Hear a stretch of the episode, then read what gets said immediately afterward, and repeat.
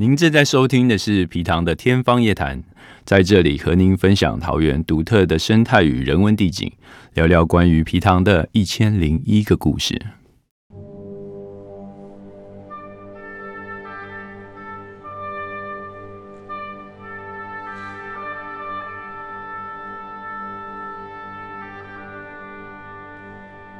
Hello，线上的听众大家好，欢迎来到皮糖的天方夜谭。今天很开心邀请到的是中原大学电资学院的学生黄俊祥同学。黄同学近期有参加我们计划一个以皮糖水资源管理为核心的物联网设计课程。呃，我们今天就想请教同学说，嗯，要怎么把物联网这个应用到皮糖这个领域来？好，那我们首先先请呃黄同学自我介绍一下。嗯，大家好，那我是电子系的大三的同学，叫黄俊祥。那我在这一边主要会负责就是跟设计学院做联络，然后就是设计一个物联网跟皮糖结合的装置这样子。那你自己现在是大几的学生呢？我目前是大三。是哪哪一个系啊？就是电子系这样子。哦，那是跟哪一个老师一起？嗯，我现在做的是跟陈世伦老师一起做的这样子。那我们主要会就是主持的部分会是在做比较偏后台的部分。那我们会设计的就是将水质跟水位啊，或者是说一些水浊度这样子，然后去结合皮糖的这种生态，然后我们去做应用，然后将这些资料收集以后，可以在云端做储存这样子。哦，呃，因为像。一般听众可能都不太了解物联网，包括我自己在内。嗯，那可不可以先简单说明一下物联网大概是一个什么样子的概念？其实物联网就字面上来说，它其实就是物品连到网络这样子。那是像它现在在市场的应用，就广泛在比如说家电的联络上面，比如说我可以在外面啊，然后我用手机操控。我就可以联络，比如说家里的洗衣机，说：“哎，现在帮我开始洗衣服，或者是什么电视先帮我录影这样子。”是。那物联网它的好处就是在说，我不用动手去按那个开关，或者是我一定要在现场，那我可以透过网络的连线，然后能够操远端的去操控这些东西。那在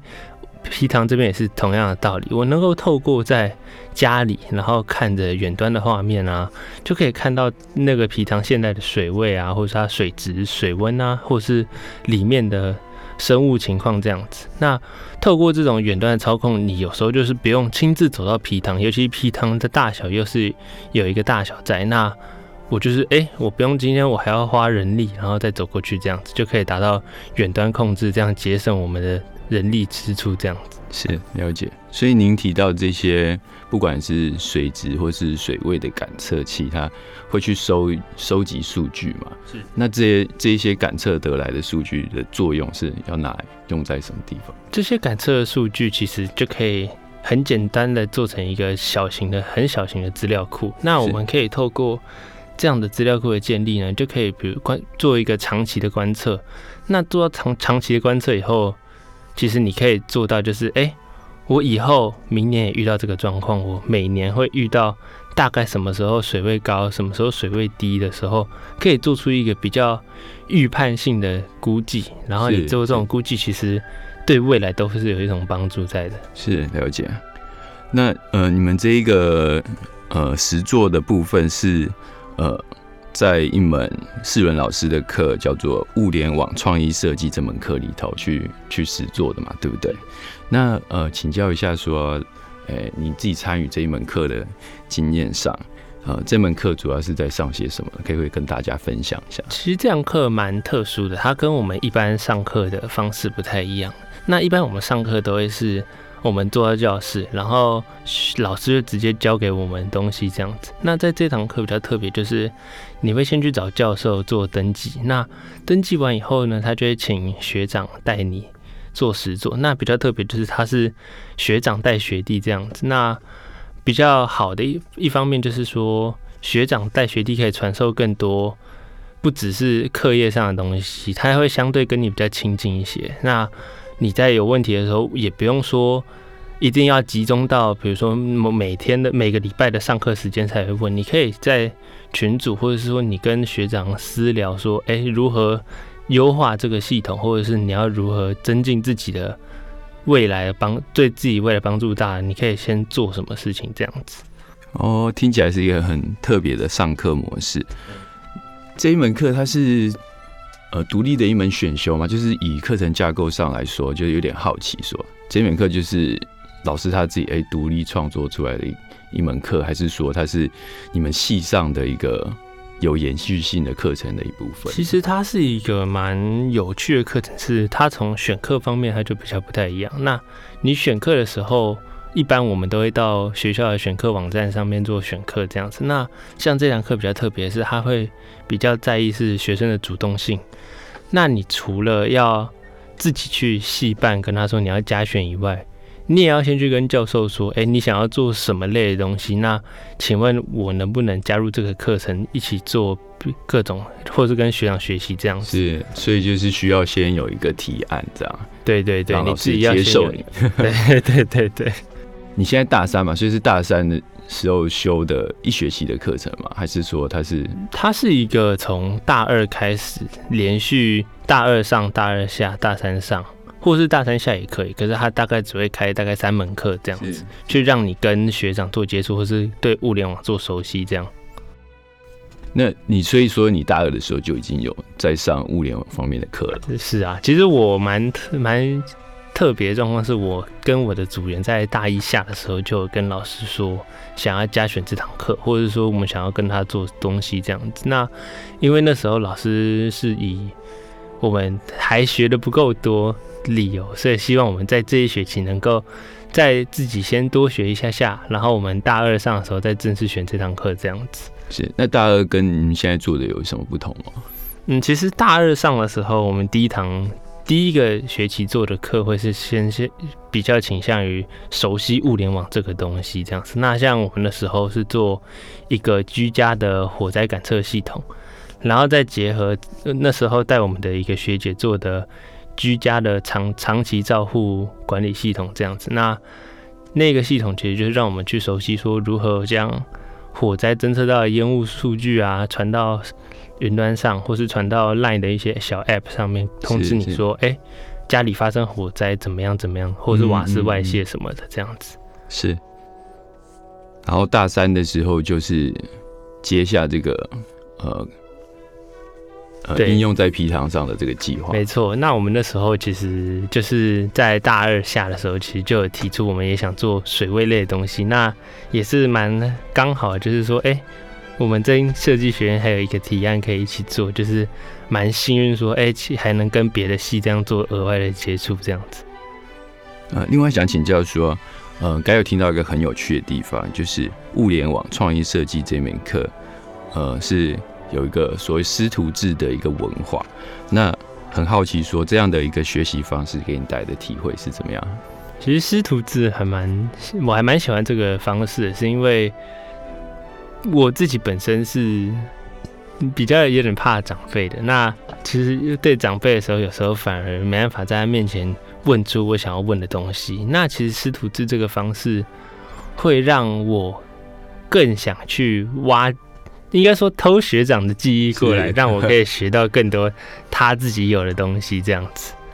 那其实像我就是一个比较放松的状态嘛，对对对，他相对会比较不用畏手畏脚，对对对，很怕麻烦到老师，而且有可能会觉得说，哎，我这个小问题问老师会不会太不专业一点？其实呃，问学长就哎不会，哎没事，都问都问 都没有关系。跟学长讲讲话的时候也会比较放松一点，对啊，比较自在一些些啦，因为相对他跟你只差可能三四岁、两三岁这样子。那你现在自己大三了嘛？那你自己有已经有算是呃交派给你的学弟妹要带了吗？有啊，我像我现在就有带一批大二的学弟妹，然后也是他也要从我身上偷东西，这样就是 大家会互相去传承自己所学的东西给学弟妹这样子。那你自己当学长的感想是？我自己当学长，我是我是觉得还蛮有趣的，因为有时候我想到的问题跟他们想到的问题都不太一样。那有时候会变成说，哎，反而是他反过来指导到我说，哎，我有什么地方其实忽略到了，或者是他有什么问题可能是我没学到的，那我可能需要在自己在做学习，这样子都是蛮有趣的一种体验啦。因为教授通常不太会问你问题啦，他会问你问题，但基本上你在台下的学生都不会回答这样子。那像这种学弟妹，他是那种一对一的问答，他跟教授比较不一样。教授是一对多问学生说有没有什么问题想问，或是在台上询问这个问题这样子。那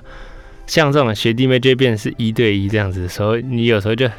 不能逃避这个问题，你就得自己想办法找找出答案，然后去回答他这样子，或是可以跟学弟妹一起做研究这个研究答案的部分这样。嗯嗯嗯，听起来很有趣，感觉你在呃物联网这一门课里头，就是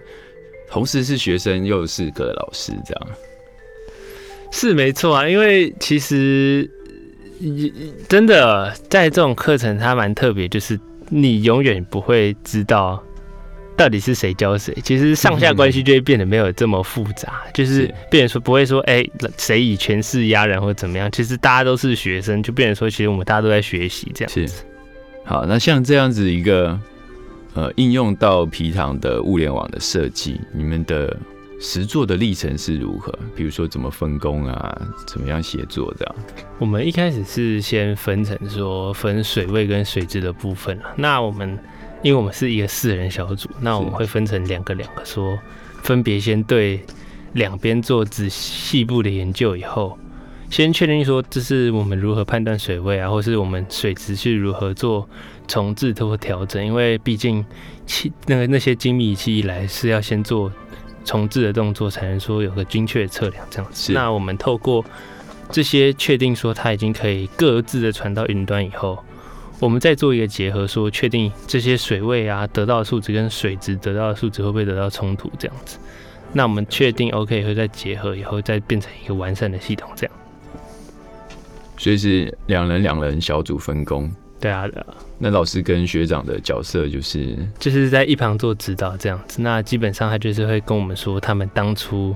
用哪一个城市当做云端的资料库系统比较好，或者是说我们也可以先试试看别的。那就是共同去交流说，哎、这个资料库跟这个资料库差在哪里？那哪一个最后得到的比较精确，或是它的更新率会好一点啊？或者是说它的相对成果或是稳定性哪个比较高？这样子。是那这一个你们是称之为呃模组吗？对，它是算一个模组。那像这样子的模组，你们是现在的呃阶段到哪里？是已经建制完成了吗？我们现在基本上是进到完成的部分，因为我们那时候做完以后，我们还是有在做一个额外的用亚克力做的那种模拟环境，可以当做一个模拟皮糖，然后先确定说，哎、我们这样到时候如果放到皮糖这样子放行不行，通不通？因为其实有时候还会涉及到这个机器会不会遇到什么断电啊，或者说它嗯放在水里后有什么额外状况是是这样。就在一个自然环境之下，可能会遭到的破坏。对啊对啊对啊就是要让它能够持久的在里面使用，这样子。了解了解，所以是还没有就是完全到呃户外实测，但是你们有在室内做一个模拟的环境，然后也已经做过实测了，这样。是。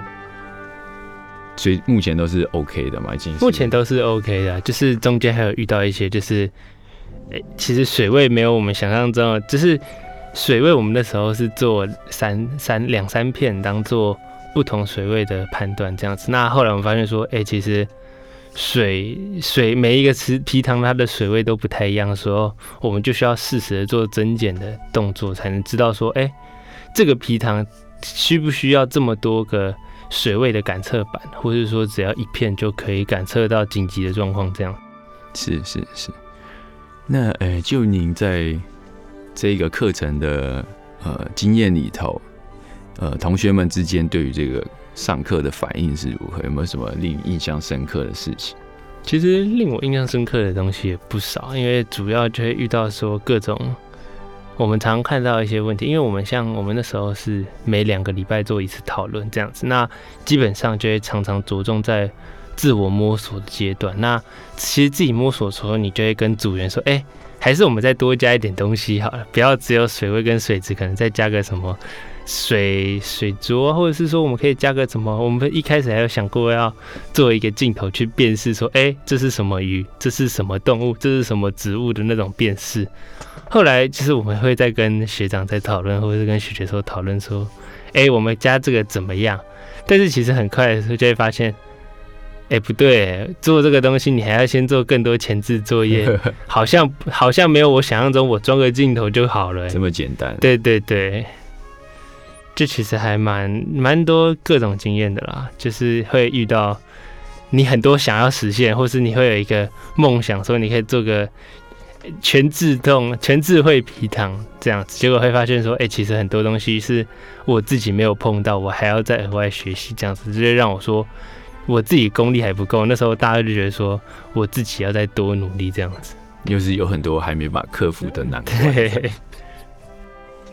那像这样子一个专案式的教学，有一个具体的呃呃实作的对象，然后去做问题解决，这样子的一个教学方式，然后结合了皮塘这样子的一个水资源环境，有一个环保的议题，这样子的课程呢，呃。能够让你们去呃深入的去理解、分析，然后解决实地的问题。你觉得这样子的学习成效跟呃你一般上其他的课程有什么样的不同啊，或是感受之类的？其实我们分享，其实我们一般上其他课比较会注重在你对课业的理解吧。那其实在这种这个课程上，他会多带到一些我们比较真的实际能解决到的事情，比如说。我们一般学到，可能我们不不知道它之后要怎么应用在我的工作上，或者我的工程领域上要怎么应用。可是像这堂课就会变成说，哎，我可以实际的发现水资源环境有遇到什么问题，或是怎么样子。那其实你当你有一个实际的环境的时候，你会发现你会更有，其实感觉会更人性化一些，更有就是更实用。然后你会觉得，哎。我做这个东西是我可以用眼睛就看到的成果，我是自己觉得说蛮感动的，因为你可以看到的是你自己做这个装置，然后你的水可以从浑浊变成干净，或是说你的水位会因为真的太高或者做调配，其实自己看到成果的时候是还蛮感动的啦。是。那如果说就是在这种状况下，其实就有时候我自己会想说，台湾这种海岛型国家，那我们如果真的要放眼去国际的时候，其实这个水资源，因为其实台湾水资源虽然降雨量算多，可是其实我们的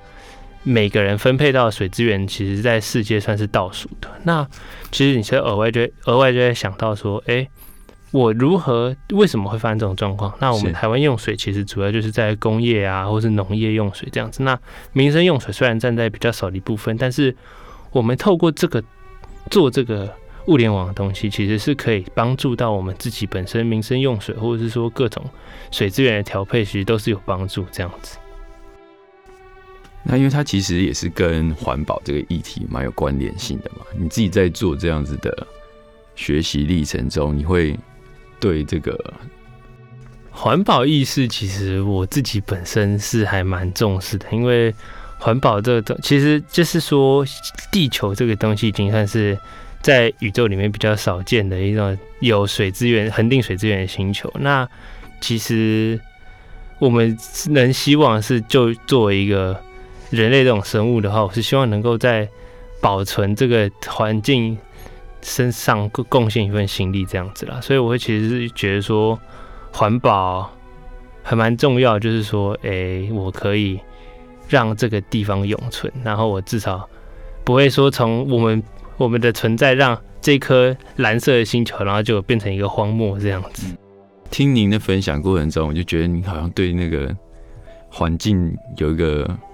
偏爱吧。就是你你，比如说你提到大二的时候就做消防嘛，那然后呃，像这个水资源一体也是你原本就已经打算是做水质、水质方面监测的这个这个方向，然后跟老师提的嘛，对对啊，对啊，对。那呃，您自己在呃学这个电子方面的专业上，像这样子一个物联网设计的课程，你觉得对你自己在这个专业成长上面有什么样的一次改变吗？比如说，对于呃将来就业的未来愿景啊，有没有什么样子的改变？其实那时候我做物联网的时候，其实我是觉得蛮酷的，就是它可以让不同的电器或者是不同的什么东西做沟通，这样那其实还蛮让我蛮想试试看，说，哎，我能够能不能自己做成一个智慧家庭？就是我以后其实可以自己做，我就不需要买什么市面上的东西，我可以自己做一个 我想要的那种装置，然后我能够自己控制，这样子还蛮就是会变成说，哎，其实我自己也想要试试看。能够从我自己的生活方面动手，不只是环境，我也可以让我的生活更便利之类的。这样，所以你是一开始就对物联网感兴趣吗？还是上了课之后？其实那时候物联网出现的时候，大概是我高中的时候吧。那时候高中的时候，物联网其实不到发达程度，因为那时候只先讲求说。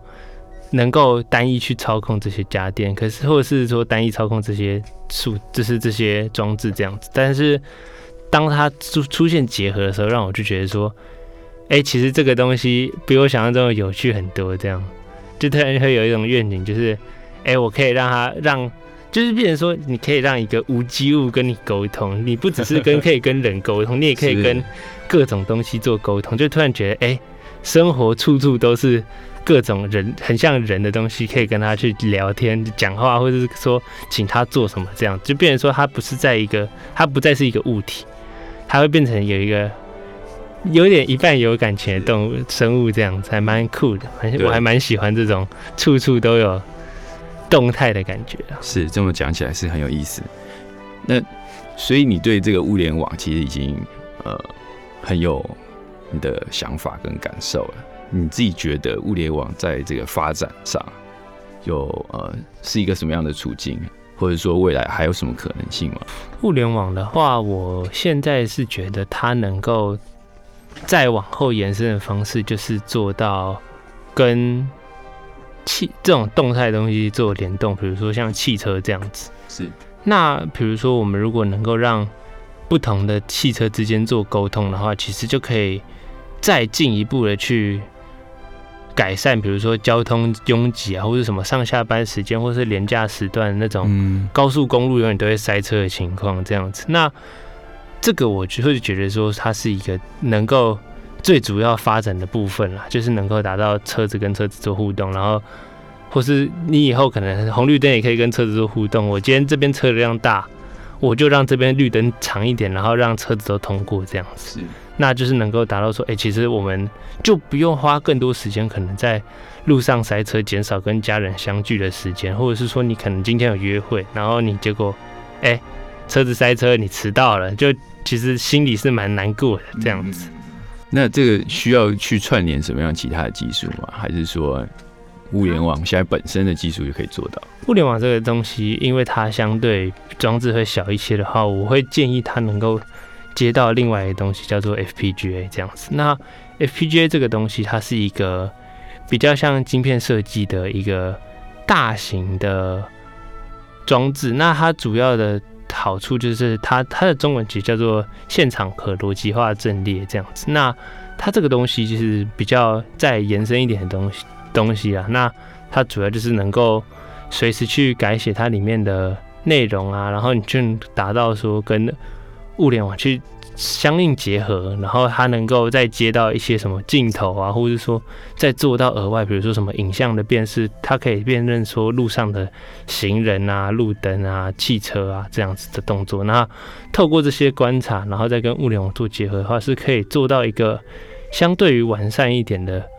系统这样子。嗯，听起来就是能做的事情更多了。那像这样子的一个发展的可能性，未来是不是有机会就是应用到像皮糖这样子的一个实地环境的？呃，它其实一直都是可以在做不同的延伸。像比如说，如果我们回到皮糖来说的话，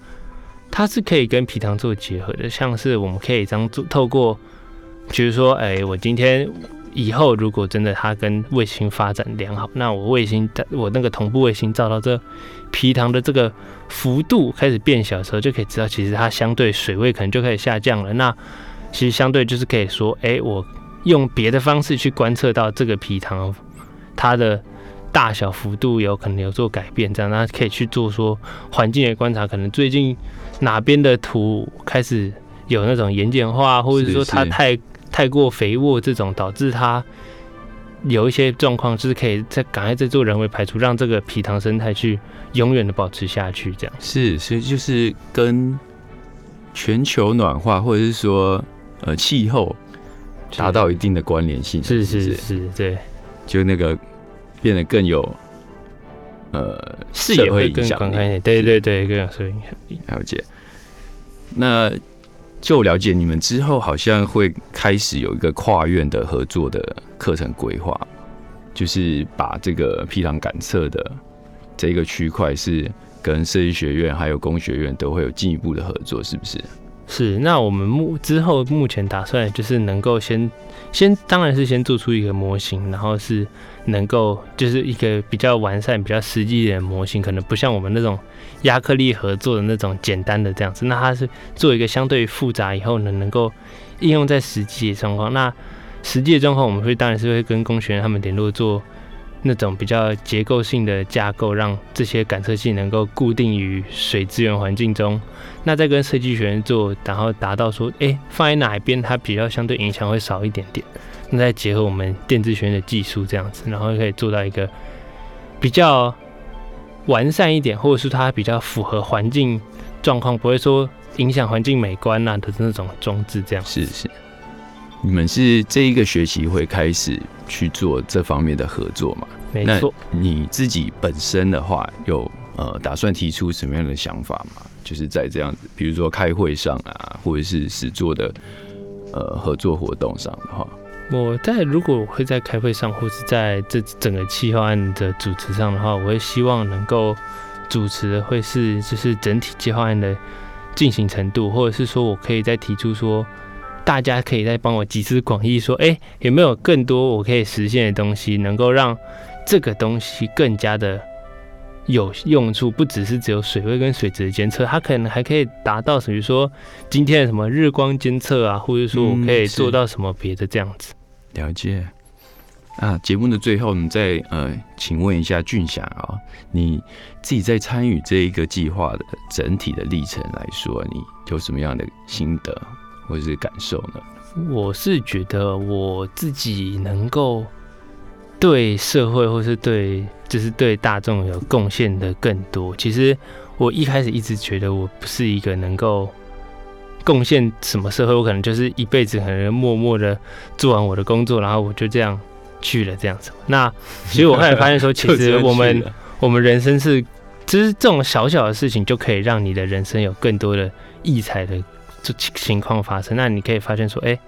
我更我对这个社会虽然有微薄贡献，但微薄贡献并不代表没有贡献嘛。那是你这种贡献，其实带有对我来说，其实就算一个小小的感动这样子了。好的，感谢俊祥同学精彩的分享，也感谢大家的收听，谢谢，下期再见。